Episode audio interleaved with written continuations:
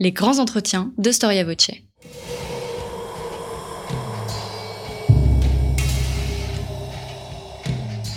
Une émission de la rédaction de Storia Voce.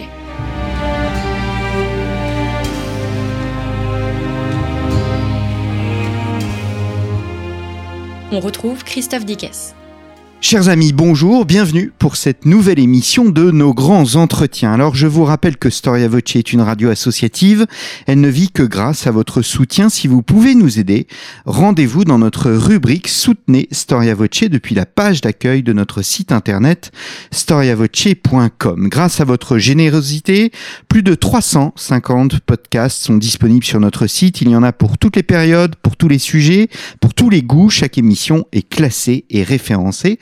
En revanche, si vous nous écoutez sur YouTube, eh bien n'hésitez pas à commenter cette émission, à la partager ou bien à l'aimer. Alors, à l'occasion de notre sondage il y a plusieurs jours, un auditeur nous reprochait à juste titre de ne pas aller à la rencontre des autres continents. Et il est vrai que notre attention se porte avant tout sur l'histoire européenne, l'histoire méditerranéenne, un peu également l'histoire moyen-orientale. Cependant, comme il n'y a que les idiots qui ne changent pas d'avis, eh bien Storia Voce vous propose aujourd'hui de partir à la découverte d'un empire absolument fascinant. Popularisé dans le monde entier par Hergé, je suis heureux de vous emmener sur la trace de l'empire Inca et tout particulièrement de sa religion. Le religieux, comme nous allons le voir ici, n'est absolument pas un savoir fermé, il ne s'agit pas d'un corpus de dogmes, mais plutôt d'un univers complexe qui mêle à la fois le surnaturel, mais aussi le naturel au sens propre, la pierre, les plantes, des villes, des peuples avec leur généalogie et leur filiation et surtout de multiples symboles. Existe-t-il une mythologie Inca A-t-on affaire à un polythéisme? Comment les sociétés vivaient-elles leur religion au quotidien? C'est ce que nous allons voir avec Carmen Bernand. Carmen Bernand, bonjour. Bonjour. Merci d'avoir répondu à notre invitation.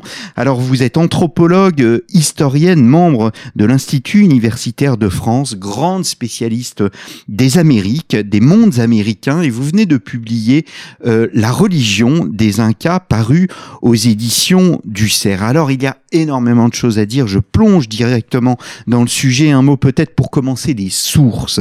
La difficulté est que ces sources proviennent principalement des Espagnols et des Métis, et que ces Espagnols ont leur propre grille de lecture. Euh, bon, tout à fait. Il y a des sources euh, diverses parce qu'il y a de l'archéologie, il y a la langue, il y a ces témoignages qui sont très bons quand même. Là, je vais les défendre. Au XVIe siècle, les gens savent observer. Hein. Et donc, quand ils racontent quelque chose, il peut y avoir des erreurs, bien entendu, mais c'est tout à fait pertinent. ces sources nous aident et aussi l'anthropologie, parce qu'il faut donner un tout petit peu de vie à ces ruines, euh, il y a des parallèles, il y a des comparaisons à faire et euh, il faut utiliser vraiment toutes les sources qui sont à notre disposition. Et comme vous présentiez euh, un peu euh, euh, les grandes lignes de l'histoire européenne, ces, peuples, ils sont en dehors, ils ont toujours été en dehors. Et du reste, ça frappait les gens du XVIe siècle, ils sont pas dans la Bible, ils sont nulle part, d'où ils viennent, etc. Ça posait un problème et donc il, on peut pas leur appliquer exactement les mêmes grilles. Par exemple, il y a des gens qui ont dit bon peut-être sont des peuples néolithiques parce que sont agriculteurs, les pierres. Bon, il y a quelques critères. Ils sont pas néolithiques parce que le néolithique a toute une histoire euh, en Europe. Ils sont autre chose et c'est ça la difficulté. On ne sait pas très bien comment les situer euh, et la chronologie est difficile. Et pour les Incas aussi parce que on sait grosso modo qu'ils commencent euh, deux siècles avant la conquête, peut-être trois ou deux et demi, parce que tout ça est, est un peu vague, mais qui sont les héritiers d'une tradition qui est très ancienne et qui remonte à peut-être plusieurs millénaires. Alors, un avantage de ces sources euh, est qu'elles ne remettent pas en cause le sacré, ni l'au-delà, ni la part mystérieuse du fait religieux. Il existe aussi, outre les documents de la bureaucratie, euh, une archéologie extrêmement précieuse pour vous. Ah oui, tout à fait. Bon, euh, ce sont des gens d'abord, ça paraît euh, un peu euh, euh, bête de le dire, mais à mon avis, c'est très important. Parce que moi, je fais partie de la pensée laïque, mais les gens de cette époque, les fameux Espagnols, ils croyaient en Dieu. Ils croyaient dans le diable. Tout ça est, vivant pour eux. Alors, ils ont euh, des questions et des observations que peut-être un laïc du XXe siècle, comme moi, ne se les aurait pas posées sans euh, ce regard. Ça, c'est déjà un atout. Après, bon, il y a des, euh, il y a des choses, des tergiversations, des, des erreurs d'interprétation. Ça, c'est un autre point. Alors, ça, euh, on, on, est en plein dans le religieux parce que c'est les Espagnols, ils, ils, ont un intérêt de conquête qui est, est bien sûr prédatoire et économique, mais aussi il y a le côté évangélisation. Donc ils vont s'intéresser à, toutes ces choses et être très surpris parce que ça correspond pas du tout à ce que les gens apprenaient, les plus instruits, parce qu'il y a des, des, gens plus instruits et puis des, des baroudeurs. Euh, ça ne correspond pas ni à la Grèce, ni à Rome, ni à l'Égypte. C'est, ça ressemble, mais pas du tout. C'est, c'est très étrange. Alors euh, là, c'est et, donc ils vont voir ces ruines et pour euh, le critère de euh, ces personnes européennes euh, du XVIe siècle, quand il y a des cités, ce sont des peuples policés. Ça c'est très important. On n'est pas dans les sauvages. Après, il y a des considérations de, de toutes sortes. On, voit des pyramides comme en Égypte, on voit des, euh, des des, citadelles, des temples. Lors des temples, parfois, on dit oui, c'est c'est des mosquées pour dire que c'est des temples catholiques. Enfin, bon, tout ça c'est faux, mais il y a un respect quand même.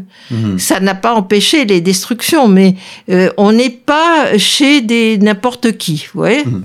Alors, pour contextualiser le sujet, avant de se plonger sur la question religieuse, est-ce que vous pourriez nous rappeler quelles sont les limites chronologiques de l'Empire Inca et que représente-t-il euh, euh géographiquement. C'est un empire, dites-vous, qui tire sa puissance de l'agriculture.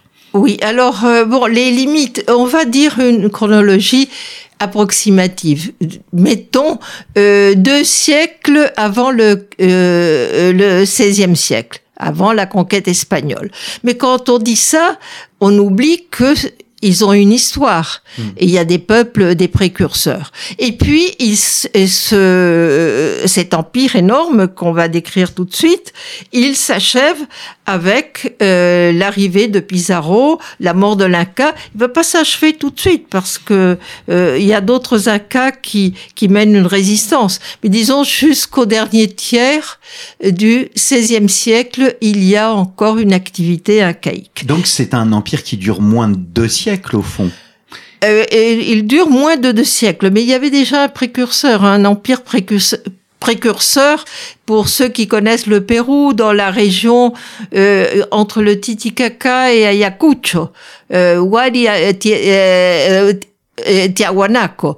Et donc il y avait déjà des extensions très fortes. Alors au sommet de la gloire des mm, des Incas, on a un empire qui va du sud de la Colombie de la, euh, la région de Pasto, pour ceux qui euh, ont connu ce, ce pays, jusqu'au Chili, jusqu'au nord du Chili. Là, euh, au Chili, ils vont s'arrêter presque au même endroit où les Indiens vont arrêter les Espagnols, qui sont les, les Araucans, pour aller vite. Et donc, et, et par ailleurs, euh, il recoupe également ce qu'on appelle euh, le, euh, le Haut-Pérou, la Bolivie et une partie de l'Argentine. Donc c'est un empire très vaste. Hmm. Et ils ont quand même des, une circulation et une connaissance de l'Amazonie et donc euh, des rapports parce que il y a, y, a, y a, des frontières un peu particulières, ce qui fait que les gens de, l'Amazonie les connaissent très bien. Et même encore aujourd'hui, il y a des, des mythes sur euh, sur les Incas. Hmm. Donc euh, c'est ça occupe une grande partie tout de même de l'Amérique du Sud. C'est le plus grand empire du, de, de l'hémisphère sud, euh, au fond de, euh, de, de euh, du continent américain, c'est le plus grand et, il est parmi les plus grands. Hum, hum.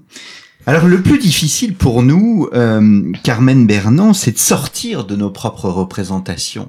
Et au fond, on Mhm. le voit dans, dans les sources, l'idée même de Dieu, que le nom soit au singulier ou au pluriel, pose problème. Est-ce qu'il existe des dieux? Dans la religion inca C'est une vaste question euh, parce que euh, tout d'abord il faut il faut bien euh, être conscient que euh, cette idée qu'il y a une origine unique, un Dieu qui crée euh, l'homme et euh, l'homme d'abord et puis la femme, etc. Tout ça est, est impossible. Ils peuvent même pas le euh, le comprendre jamais. Ils sont devenus catholiques, mais bon, euh, ça c'est incompréhensible parce que chaque lignage est né dans un lieu particulier, peut-être à cause d'un héros civilisateur, on l'appelle pas le dieu, mais si on, on peut le, si vous voulez, on peut appeler dieu. C'est c'est très difficile à définir un, un personnage qui crée les lignages, les pueblos, comme disent les Espagnols, C'est-à-dire qu'il n'y a mais pas, l'humanité. il n'y a pas une fa- il n'y a pas Non. une famille de dieux comme il y a euh, une famille de dieux dans la Grèce antique. Euh, il y a des lignages, ce qu'on appelle des lignages. On a des lignages et alors euh, ce dieu euh, qui, dont, euh, qui s'appelle Viracocha, il peut se subdiviser. Il a, on dit que ce sont des frères. Bon, ça c'est les Espagnols qui transcrivent parce qu'ils sont perdus évidemment. C'est très, très difficile. Il y a plusieurs Viracochas qui vont dans les directions solaires. Ils font sortir tous les peuples du Pérou ancien, de la terre, des montagnes. Et donc, ce sont des peuples autochtones, dans le sens euh, vraiment euh, réel du terme, comme les Athéniens du reste, qui, qui sont aussi. Alors ça, c'est et, et ces Viracochas ne sont ni bons ni mauvais. On n'a pas cette idée morale.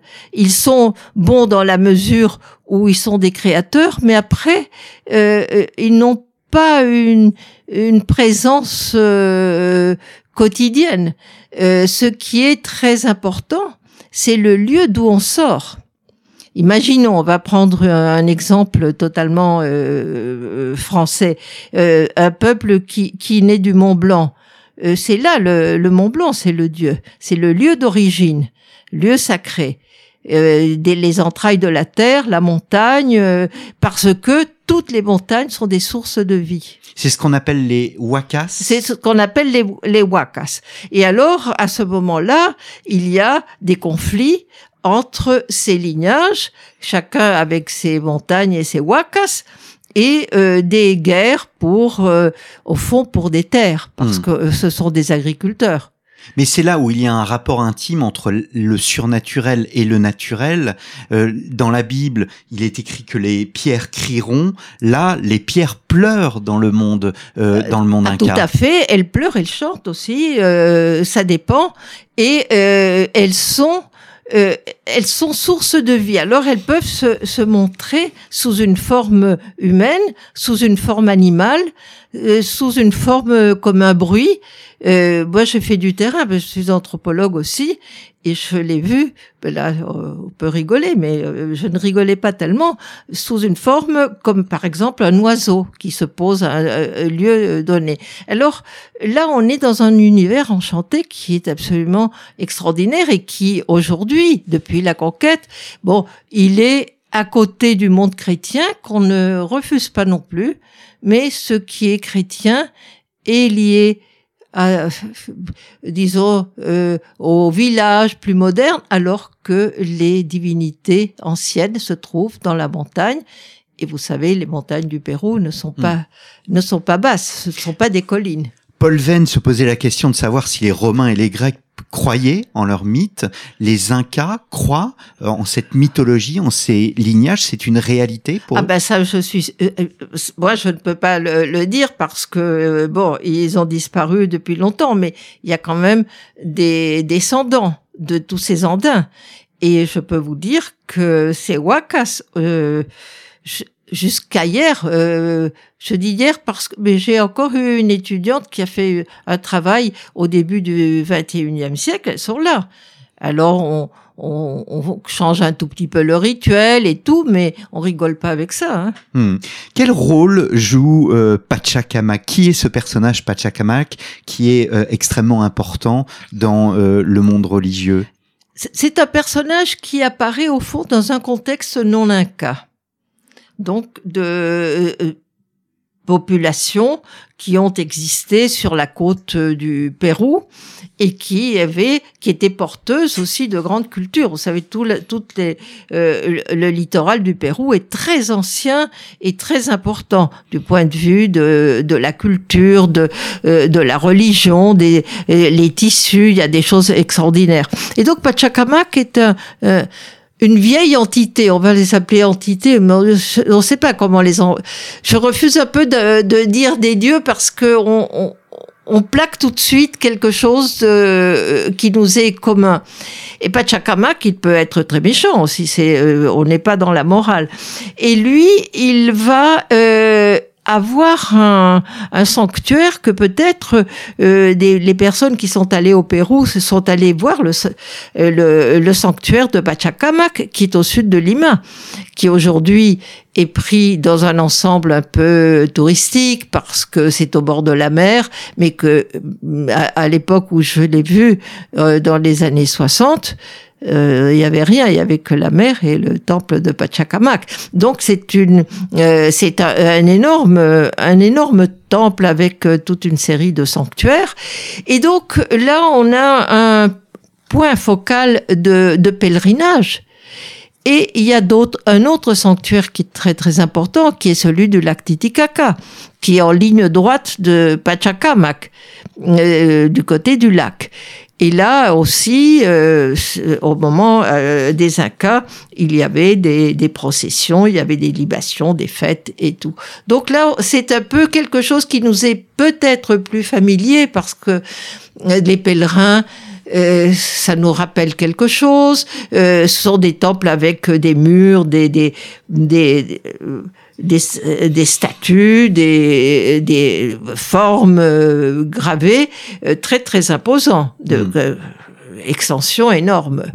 Et il y en avait d'autres, bien sûr, dans tout le pays. Alors, vous évoquiez plusieurs lieu de, de, de, culte. Il y a un nom que nous n'avons pas prononcé euh, mm. jusqu'à présent, c'est celui de Cusco. Cusco joue un rôle majeur dans les représentations religieuses. Toutes les routes mènent à Rome, dit-on en Europe. Est-ce qu'au Pérou, euh, toutes ces routes mènent à Cusco?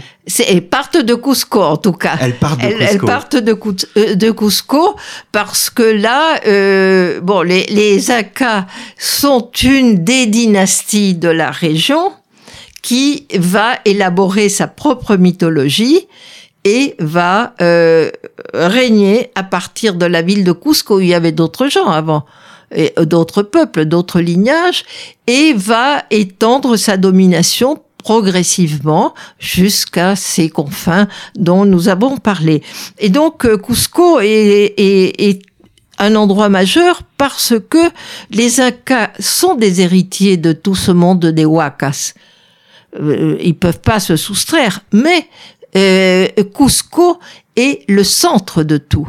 Donc ce qu'ils ont apporté de différent, c'est qu'ils ont centralisé tous ces cultes qui étaient éparpillés dans euh, à des distances énormes et ont fait le centre à euh, à Cusco où il y avait les répliques de toutes ces huacas et qui étaient parce que eux les Akas sont directement les enfants du soleil. Et là, on a une autre variante qui est le culte solaire qui apparaît dans d'autres d'autres civilisations comme euh, l'Égypte, même euh, en Chine, et qui euh, et qui est très différente de celle des Wakas. Mais ils vont pas les détruire les Wakas, ils vont les dominer. Hmm.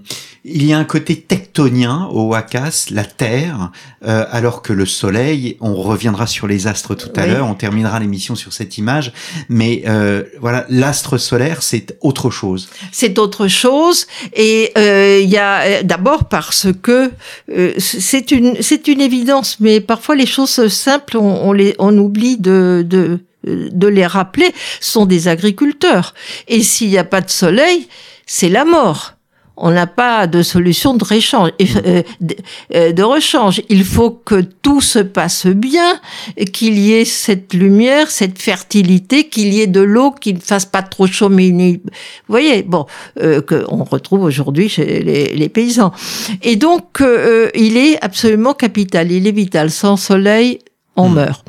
Et à partir et le soleil permet également la centralisation parce que les Incas sont les fils du soleil, ils sont issus de l'astre, ils ont euh, et, donc euh, ils sont euh, à la tête de tout le monde pour eux qui est très vaste, qui qui qui va au-delà du Cusco évidemment. Et, comme tous les cultes solaires, c'est un culte très politique, mmh. très important.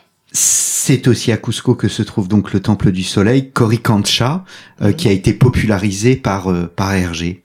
Oui, euh, Coricancha, est un temple qui a émerveillé les, évidemment les conquistadores qui, qui l'ont pillé, parce que euh, le l'or, l'or des parois, l'or des sculptures, l'or des jardins, tout était en réplique dorée, reflète les rayons du soleil.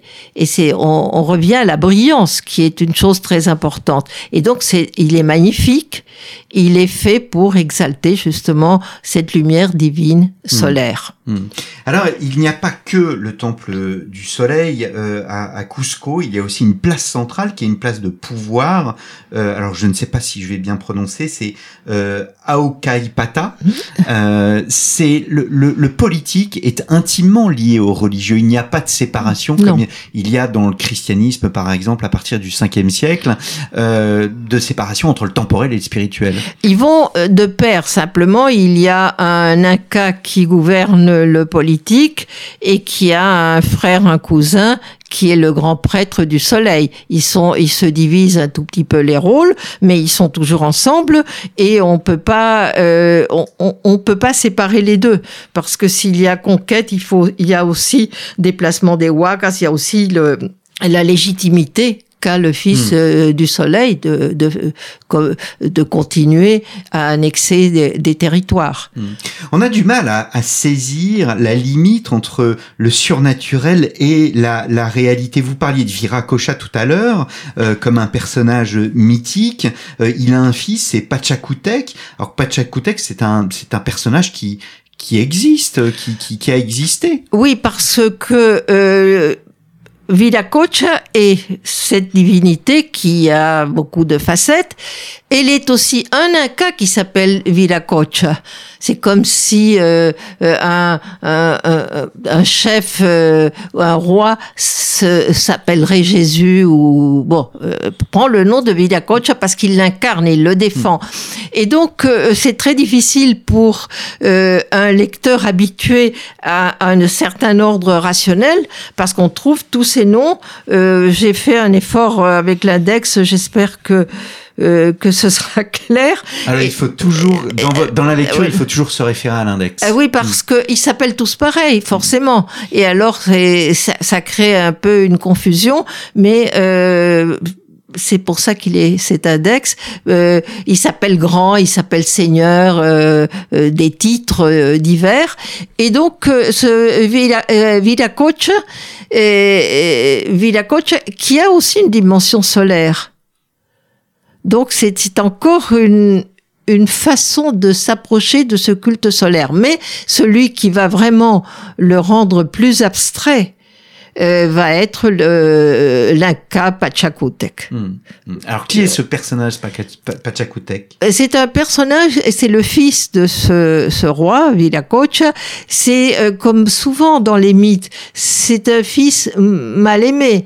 Il n'est pas, il n'est pas dans les faveurs de, de, son père qui lui préfère un autre, paraît-il, très, euh, très docile. Il est en compétition avec son frère. Et alors, euh, euh, hmm. et c'est lui qui va quand même au moment où il y a une, une, une guerre qui, qui est déclarée contre Cusco, où il y a des troupes de, de, de lignages différents qui vont déferler euh, sur Cusco, c'est lui qui a confiance et qui qui a qui reçoit une sorte de mandat d'un Viracocha qu'il voit dans une source, un reflet, bon, vous voyez, la lumière, et qui va euh, mener une guerre euh, contre ces euh, ces envahisseurs qui seront transformés en pierre, etc.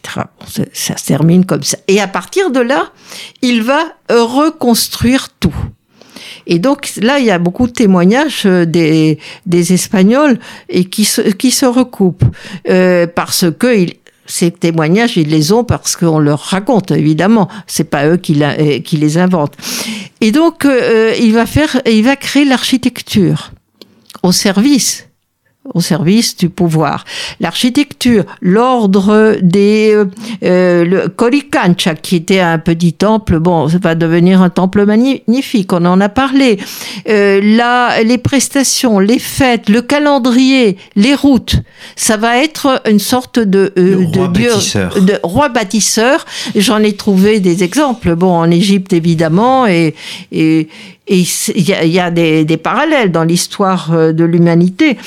Et euh, un grand sage et qui euh, tout il, va faire des peintures pour vous dire comment les gens de, devront s'habiller etc etc et donc c'est à partir de là qu'on peut affirmer que ce Pachakutik oui il a vécu. C'est un c'est un Inca historique. Les autres probablement aussi mais ils sont mélangés à des histoires mythiques. Hmm.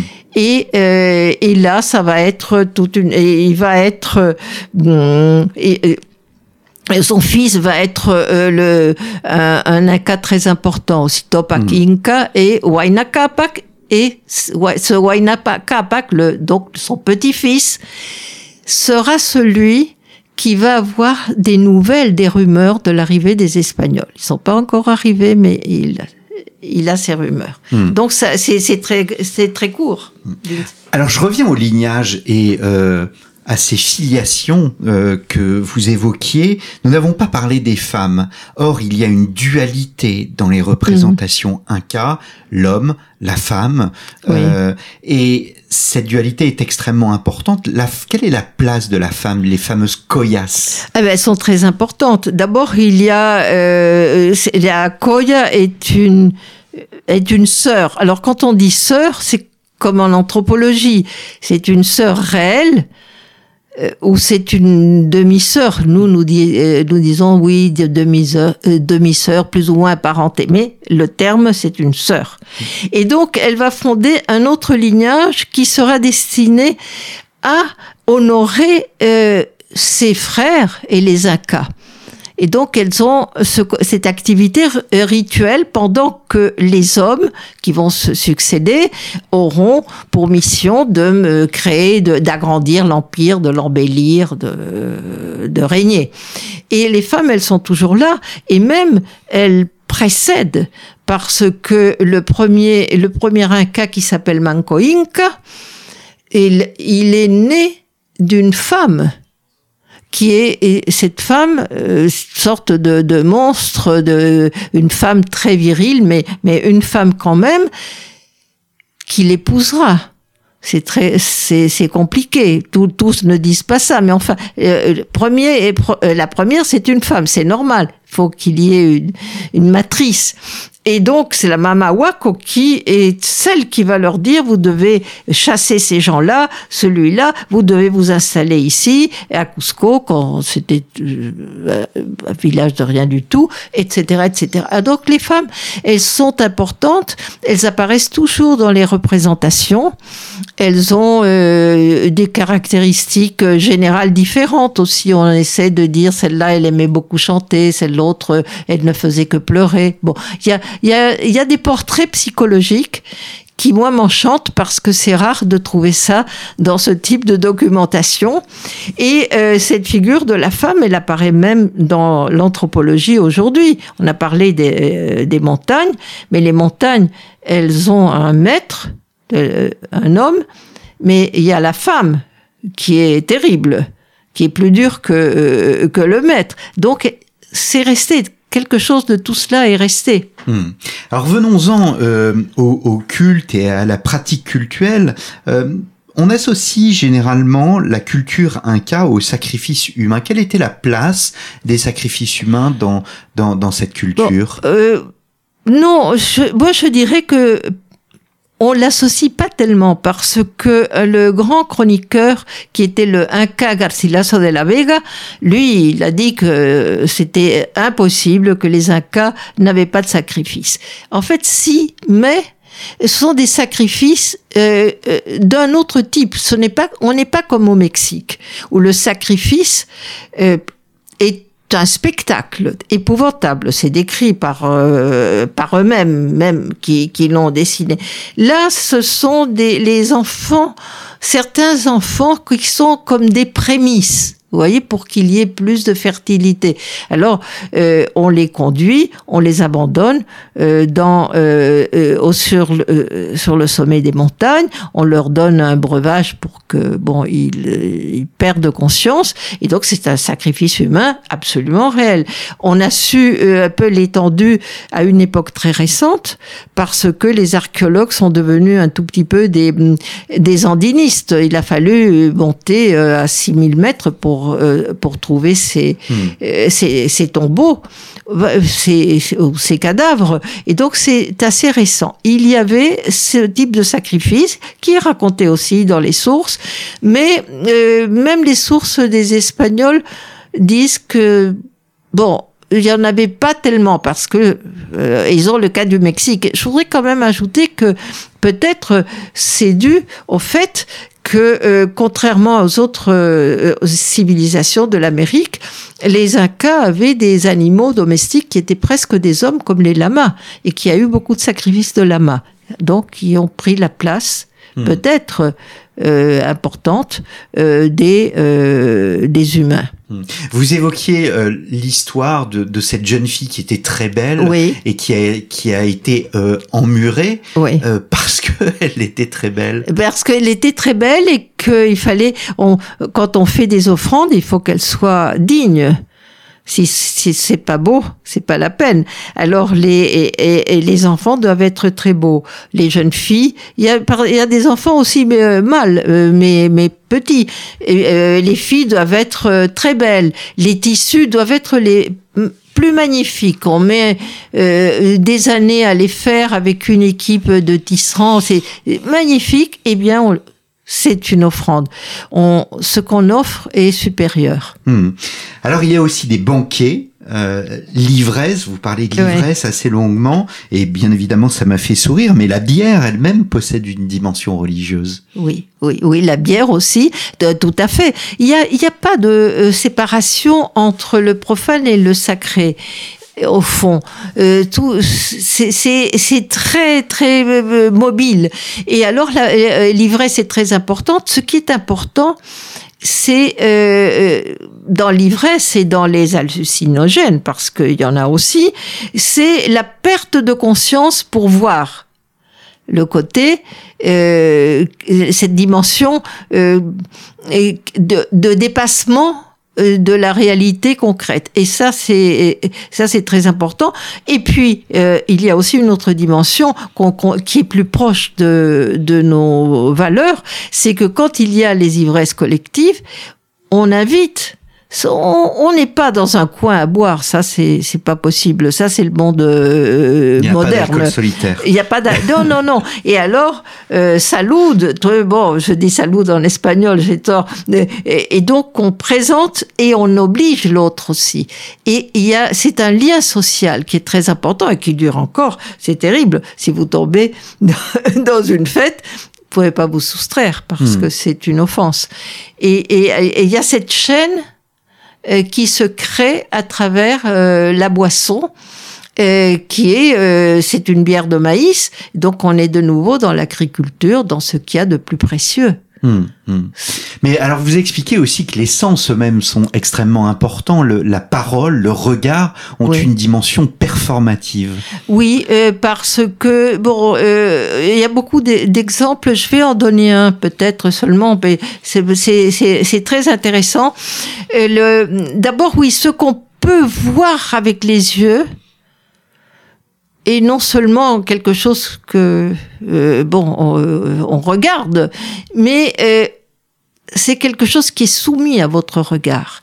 Et, et on croit même encore aujourd'hui qu'il y a des personnes qui regardent dans les yeux et qui ont une force et performatif. Mais ça c'est vieux, ça c'est une, ça c'est vieux comme euh, le monde. Euh, on le retrouve un peu partout, en Égypte, euh, en, en, Espagne, partout. Le mauvais œil, je suppose qu'en Chine, je ne sais pas, mais bon, c'est quelque chose qui est très. Moi, ça m'intéresse beaucoup de ces espèces de, de, de croyances euh, qui se maintiennent depuis des millénaires, qui sont grosso modo les mêmes. Alors, euh, ce qui est très important, c'est la voix, parce que dans toutes les, euh, les situations, dans tous les documents que l'on a, qu'ils soient anciens ou pas, c'est la voix elle, est agissante. Et Villacoccia, il ne crée pas euh, en silence, mais euh, Dieu non plus, c'est le verbe. On revient à cette chose qui ne change pas. Il dit, allez, levez-vous. Et alors, il faut que la voix porte. Évidemment, c'est pas une petite voix. Et là, euh, c'est quand on va aujourd'hui sur le terrain et qu'on on vous raconte des choses, on raconte pas les choses de façon neutre on le raconte euh, avec des petits personnages. Au lieu de dire il a dit que ta ta ta ta euh, on fait discours direct. Et alors il y a des voix qui changent. Hmm. euh, c'est quelque chose de fantastique. Hmm. et donc euh, c'est moi c'est ça qui m'avait mis un peu la puce à l'oreille comme on peut dire. Alors je voudrais euh, revenir au, au culte dans, dans, dans les sociétés vous écrivez qu'il existe euh, une forme de confession des fautes. Ou c'est mm. parce qu'on commet une faute que notre vie en subit des, des conséquences? Bon, il faut se dire aussi qu'on est dans un système politique euh, euh, despotique dans le sens concret du terme. L'INCA, c'est l'INCA, et s'il dit qu'il faut faire ça, il faut le faire. On est d'accord. Bon. Et donc, euh, il y a dans la, euh, ce besoin de confession un contrôle, au fond.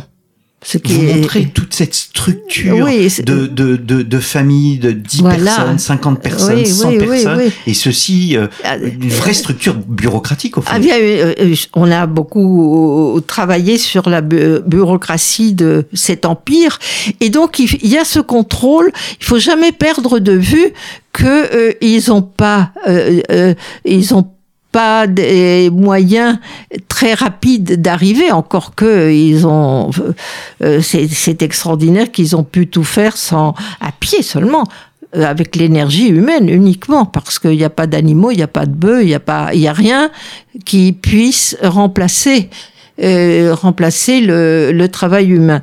Et donc il faut qu'il y ait un contrôle et ce contrôle, et, je pense, ce sont les confessions. Il faut que les gens disent oui, oui, j'ai pensé que bon. Alors on sait déjà à quoi s'en tenir, et euh, il y a quand même des châtiments aussi. Il faut pas non plus trop les idéaliser. Hmm.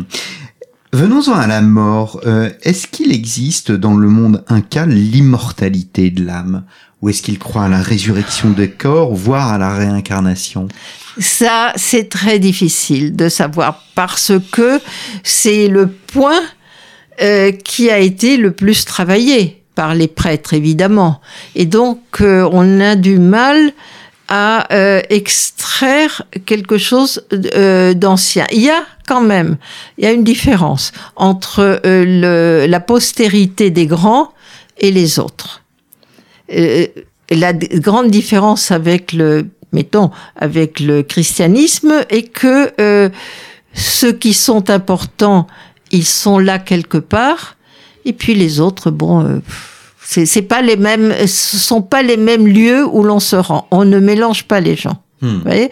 Il y a, et, donc, euh, dès qu'il y a des, euh, des détails sur une éventuelle présence, c'est ça concerne les grands, les hmm. grands seigneurs. Mais euh, tout ça n'est pas très clair dans la mesure où la christianisation a, eu un effet très important. Hmm. Parce que euh, on l'a accepté aussi. C'est pas qu'on l'ait refusé, qu'on veut. On, s'est dit bon, euh, oui, peut-être.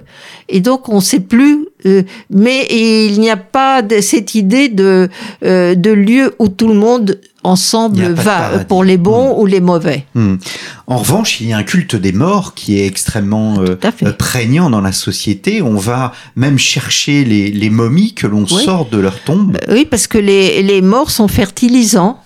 Et donc, euh, il y a un cycle vital et la mort, euh, la mort va euh, renaître. Alors là, oui, il y a une renaissance sous une forme de force, de végétaux, de, fécondité. C'est un peu un circuit fermé. Vous voyez, c'est le.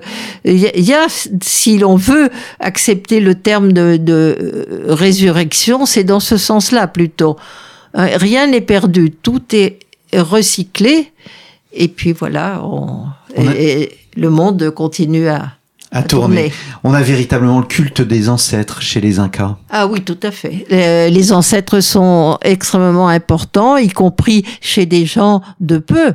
Euh, un ancêtre, euh, euh, il faut lui donner à manger parce qu'il a faim, il faut le soigner, il faut, il faut nettoyer l'endroit où il est censé être, bien sûr, oui. Hmm, hmm. Je crois que euh, c'est après les, avec les Chinois, c'est peut-être le peuple le plus ancestral. Hmm.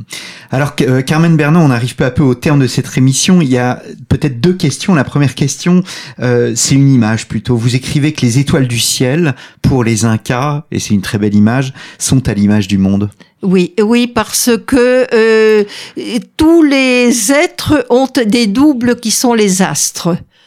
Et donc, euh, il y a une, euh, euh, pas une superposition, mais une correspondance entre ce qu'on voit dans le ciel et, la Terre. Toutes les lamas ont une constellation, les hommes, tous, et, et, ça, c'est très important. Et là encore, on est dans dans cette euh, astronomie des premiers grands agriculteurs du monde euh, qui ont besoin des astres, qui ont besoin de signes pour savoir quand est-ce qu'il faut semer. Ça, ça paraît simple, mais euh, ce n'est pas si simple non plus. Et donc, il faut lire dans ces correspondances ce qu'il faut faire, comment préparer la terre. Autrement, on, on ne survit plus, on hmm. meurt.